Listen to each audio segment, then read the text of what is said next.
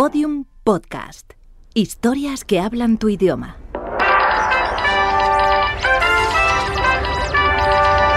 Esenciales. Grandes entrevistas.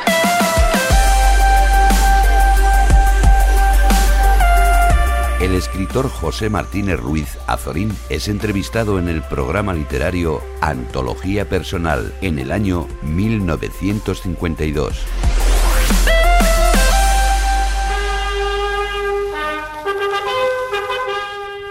Antología Personal. Un programa realizado por Pablo Puche.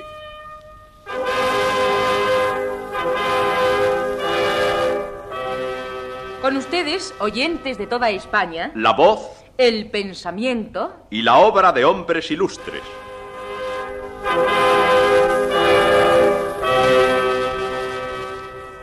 Queremos oír vibrar en la palabra de los poetas las mismas voces que inquietan nuestro sueño y verle palpitar con la propia sangre que se vierte en nuestras heridas. Segunda antología. hoy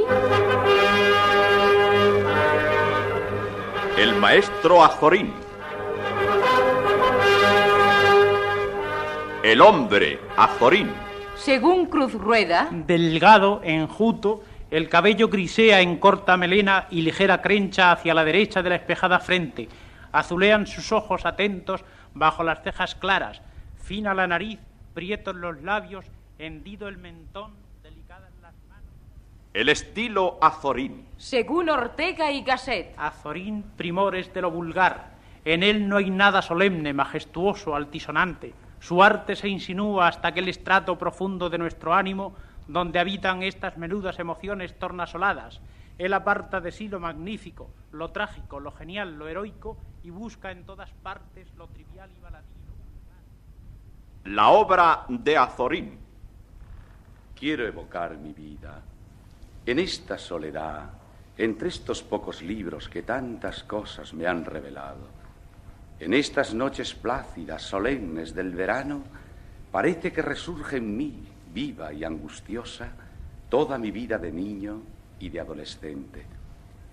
Y si dejo la mesa y salgo un momento al balcón, siento como un aguzamiento doloroso de la sensibilidad cuando oigo en la lejanía el aullido plañidero y persistente de un perro, cuando contemplo el titileo misterioso de una estrella en la inmensidad infinita, y entonces, estremecido, enervado, retorno a la mesa y dudo ante las cuartillas de si un pobre hombre como yo, es decir, de si un pequeño filósofo que vive en un grano de arena perdido en lo infinito, debe estampar en el papel los minúsculos acontecimientos recitan fragmentos de la obra literaria de Azorín, Los primeros actores de la Compañía del Teatro Nacional José María Seoane, y María Jesús Valdés. No. No te digo que lo que haces no debes hacerlo. Sí, sí, lo que escribes es bonito. Tienes mucho talento, Miguel. Lo dicen todos. Pero es que nos ha producido mucho esa historia que has publicado. ¿Te disgusta que te diga estas cosas? Ah, trabaja, trabaja, no quiero estorbarte. Yo trabajaré también y no te diré nada. Ah, ¿Sabes que ayer tarde encontré a María Santos y me dijo que su marido ha encontrado una colocación magnífica y llevaba una saya de raso? Hablo de María. Y al cuello un sartal de corales preciosos. Todos prosperan, medran, suben. Y nosotros... En el mundo no hay más que el dinero. Tanto tienes, tanto vales. Yo he visto arrastrándose por el suelo a esa María Santos y ahora ya ves con qué lujo va vestida. Si al menos pudiéramos desenvolvernos un poquito. Todos suben, todos medran. Escucharon un fragmento de su teatro. Azorín es el seudónimo que inmortalizó el escritor don José Martínez Ruiz. Fueron sus padres Don Isidoro Martínez Soriano. natural de Yecla, Murcia, y su madre Doña María Luisa Ruiz Maestre. natural de Petrel, Alicante, Este matrimonio tuvo nueve hijos. El primogénito, nuestro escritor, nació En Monóvar. Provincia de Alicante. El 8 de junio de 1873, en la casa número 9 de la calle de la cárcel, después llamada de San Andrés y últimamente llamada de Azorín, y cursó sus primeros estudios en el Colegio de los Escolapios de la ciudad de Yecla. A esta ciudad, a Yecla, consagra una de sus más importantes novelas. La voluntad. Justina la pobre siente grandes agobios en su espíritu.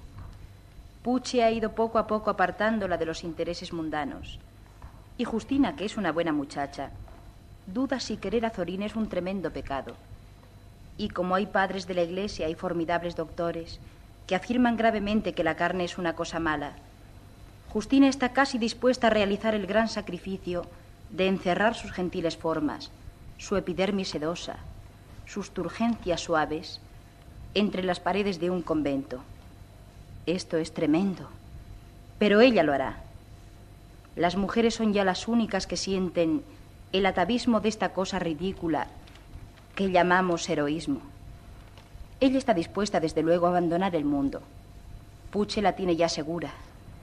Pero este desasosiego que ahora siente, estos bulliciosos pensamientos que a veces escapan hacia Zorín, le dan pena, la mortifican, la humillan, demostrándole, cosa humana, que sobre nuestra razón fría, sobre nuestros propósitos de anulación infecunda, está nuestro corazón amoroso, desbordante de sensualidad y ternura. Azorín contrajo matrimonio con doña Julia Guinda Urzanqui en la iglesia madrileña de San José el 30 de abril de 1908.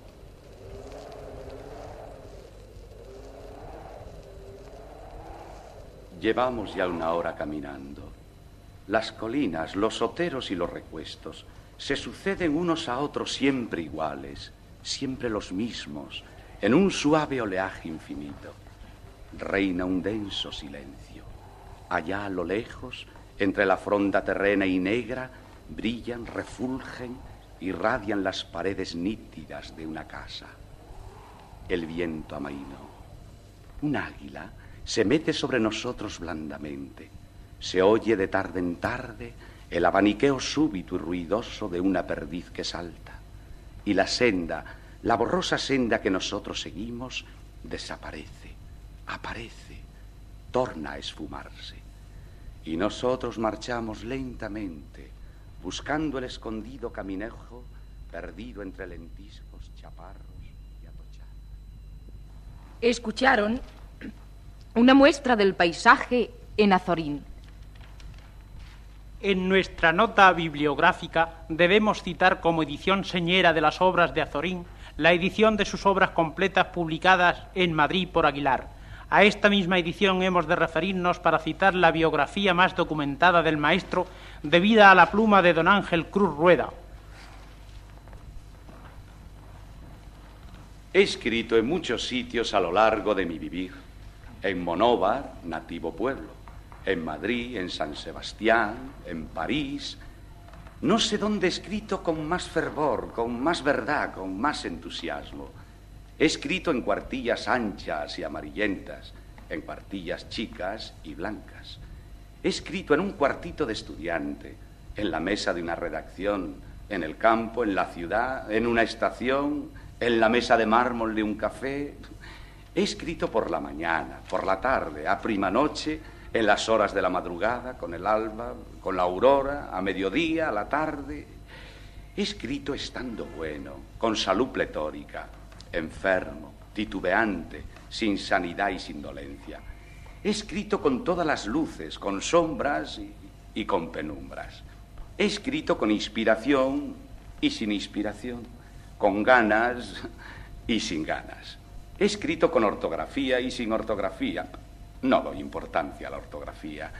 He escrito novelas, cuentos, ensayos, comedias, artículos, muchos artículos, centenares de artículos, millares de artículos. Allá lo veo ya todo como en una vorágine. No volvamos nunca la cara cuando vayamos de camino, que el camino se nos imponga.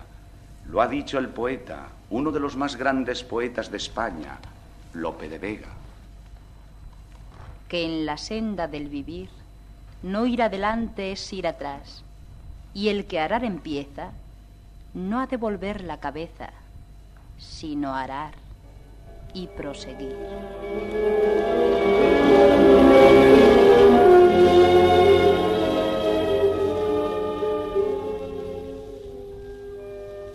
Escuchen a continuación La voz y el pensamiento de Azorín. Existe hoy en España un gran florecimiento literario. Hay anhelo en la juventud de hacer algo, de hacer obra de arte. Se cultivan todos los géneros. Se cultiva la erudición, sobre todo la erudición. Se cultiva la novela, se cultiva la poesía, se cultiva el teatro. Sobre todo las novelas son muestras espléndidas. Y principalmente ciertas señoras escriben novelas, han escrito novelas admirables. Y al decir esto tengo un recuerdo admirativo y de respeto para la gran novelista Concha Espina. Maestro, ¿usted cree que caminamos hacia que o que estamos entrando eh, en una nueva etapa de florecimiento? En un verdadero renacimiento literario. En un verdadero- Eso es indiscutible. Y no hay más que ver la producción bibliográfica de España. Opiosísima e interesante en todos los órdenes. ¿Querría usted decirnos mm, en qué mm, prevé usted que, que ha de consistir este renacimiento español? O sea, ¿cuál Yo es...? soy, yo soy un espectador, porque yo me considero como retirado ya de la, de la literatura. De modo, en mi vida literaria ha terminado. Yo principié, eh, un- escribí el primer artículo a los ocho años. Sí, sí. Y he estado escribiendo 70 años. Es hora de que sea un espectador. Entonces cree Pero un usted... espectador eh, siente verdadera alegría al verle el afán literario que hay en España. Eh, ¿Cree usted que, por ejemplo, este florecimiento de las letras mm, caminará hacia un realismo, hacia un idealismo? No se puede hoy hablar ya de realismo, naturalismo, idealismo, porque todas las antiguas lindes literarias han sido borradas. De modo que hoy hay en la literatura libertad completa. Sí, Y eso lo ve usted en el teatro, lo ve usted en la novela, lo ve usted sobre todo en la poesía. sí, De modo que las escuelas antiguas han terminado sí, y estamos en una nueva ebullición. Sí, sí. Donde se dan simultáneamente dentro de un escritor... Todas las todas- estéticas, todas sí. las estéticas. Sí, sí, sí, sí, sí. Ahora, a mí me preocupa el cine y me preocupa el teatro. Sí, sí. Precisamente... Creo que el cine puede haber en España tipo de cine. Es decir, que nosotros hemos tenido un teatro nacional definido, sí, claro, y debemos tener un tipo de cine nuestro, español. Sí, sí, sí. O sea, que... un Hay hoy, hay hoy actores. El para mí el cine es principalmente actor. Yo voy al cine a ver los actores. Ha habido siempre en España, especialmente en el siglo XIX, un gran, plan- un gran plantel de actores y una estirpe de actores. No es razón para que no tengamos actor en el cine. Claro está. Hay ya buenos actores, hay guionistas estimables, hay directores, Sí, pero falta la cohesión interna. y para eso he pedido yo que se mandaran pensionados a Los Ángeles, a Hollywood. Ya, Creo indispensable que se manden delegados, que se manden pensionados a, la- a Los Ángeles, Ya. a estudiar el cine norteamericano. Para mí el primero hoy. sí, sí. En cierto modo eh, nos ha perjudicado quizá un poco el individualismo nuestro, el individualismo ibérico, para no, no, lograr esa conexión de que usted ha hablado antes. no, es una cosa de arte, es una cosa de tiempo y de arte y de paciencia, sobre todo de paciencia. Porque tiene usted una buena película, un buen cine, pero le falta lo interior, le falta el espíritu interior. exactamente, sí. No, quiero, no quiero citar ejemplos, porque Sí. no quiero ser dañino, nocivo para nadie. Sí, sí, sí, Pero falta eso, sí. falta lo interior, falta una savia interior que tenemos en el teatro, en el teatro clásico, Sí. el teatro del siglo XVII. Sí. O sea, el cine es por ahora todo espectáculo, sin que lleve dentro un mensaje que transmitir a las masas. Es un una mensaje promesa. espiritual. Es una promesa muy halagüeña, muy consoladora, Sí, sí, sí. y debemos perseverar en lograr un tipo de cine nacional. ¿Y qué influencia? Un tipo de cine nacional, no por el asunto, entendámonos, no por el asunto, sino por el tono. sí, sí. ¿Y qué influencia cree usted que, que- es decir, qué género ejerce mayor influencia, el teatro o el cine en las masas? O sea, en las masas ¿cuál- hoy ejercen influencia, ejerce influencia el cine. más que el teatro. Porque en los ciento y pico de cines que hay en Madrid están llenos. No. Yo lo estoy viendo. Pero mm, creemos ver, por ejemplo, que la película, una película, se olvida más fácilmente la impresión que Se ha olvida por el cine, después de todo, es un arte efímero. Ya, Y ese es un aspecto de la vida moderna, de la vida universal. ya. Es decir, Interesante. rápida, intensa y pasajera. Interesante observación, sí, sí. sí, sí o Eso sea, es todo, esa es sí. la vida universal, Sí, sí, sí, sí, sí. la vida de la humanidad. Sí, sí, no o es sea- cosa nuestra, Sí, ni sí. del cine. o sea, ni el arte novela. proyectado hacia el futuro es un arte efímero, referido, Efímero. sí, sí, sí, referido al cine solamente o a los diversos, A todo. a todo. Yo no quiero citar ahora el caso de- del- del, del toreo. Es un deporte y hay- yo no voy a los toros. Sí. Usted comprenderá que un torero, eh, cinco años de toreo, en plena facultad se retira. Se retira, sí, sí, sí, sí, sí, Eso no, no lo tenía usted hace 50 años. sí, sí, sí, Un torero, la vida de un torero eran 20, 30 años. sí, sí, sí, Después de un aprendizaje de 10 o 12 años. sí, sí, sí. Quería hablarle a usted otra cosa, el teatro. El cine está relacionado con el teatro. Nosotros hemos tenido un teatro nacional, lo tenemos, único en Europa. Sí, Único en Europa. sí, sí, sí. Hay sede, usted- hay sede del Teatro Nacional en Madrid. Sí, sí, no, no, no. El teatro español es un teatro destartalado, Sí, viejo, y además es un teatro municipal. Exactamente. Yo he dicho muchas veces que el, el edificio del Teatro Real debe destinarse a Teatro Nacional. Pero insisto, quiero insistir en lo del Teatro Real. Yo no voy contra la, contra la ópera. Creo que la ópera se debe cultivar en un teatro secundario. Pero creo que lo fundamental en España es que tengamos un gran edificio destinado a Teatro Nacional. Exactamente, La ópera y el Teatro Real responden a una estructura social pasada, exactamente. adulta, sí, sí, sí, muerta. O sea. Es decir, aristocracia Sí. en los palcos, Bueno, clase entonces- media en las putacas, Sí, pueblo en el paraíso. Pueblo no, no enteramente pueblo, sino clase media pobre. clase media pobre, sí. Eso no existe hoy. La estructura social que representa Es- el Teatro Real ha educado. Sí, sí, sí, sí, sí. En eso quiero insistir. Sí, sí, sí. Es una cosa de, de- de orgullo nacional el que tengamos un edificio destinado al teatro, al teatro, al teatro clásico. Sin perjuicio de ahí se, se representen obras nuevas, naturalmente, como se sucede en la comedia francesa. Exactamente. No hay, no hay medios allí, para nada. Claro. Y en el Teatro Real los habría. Habría una dependencia para, para- para biblioteca de teatro, Claro. otra para museo, para las habitaciones para el director. Estaría allí todo. ¿Qué consejos mm, prácticos daría usted a la gran, no solamente a, la masa, sino a los escritores en general, so- relacionados con su estilo? Yo soy enemigo de consejos. Sí, ya me Creo dicho... que todos los estilos son lícitos. Sí, Y creo el arte de escribir es instinto. sí, No hay, no hay aprendizaje, es instinto. ya. El escritor hace su propio aprendizaje, su instinto. Si tiene vocación el, el escritor, triunfa. Sí. Y para mis compañeros, desde la radio, mi cordial saludo a todos.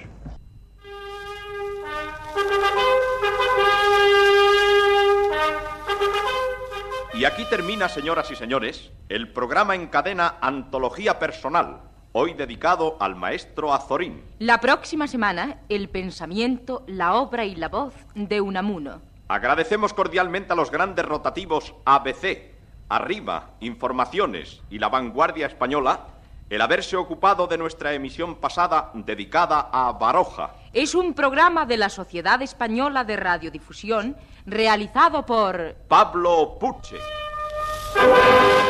Síguenos en Twitter, arroba podiumpodcast y en facebook.com barra podiumpodcast.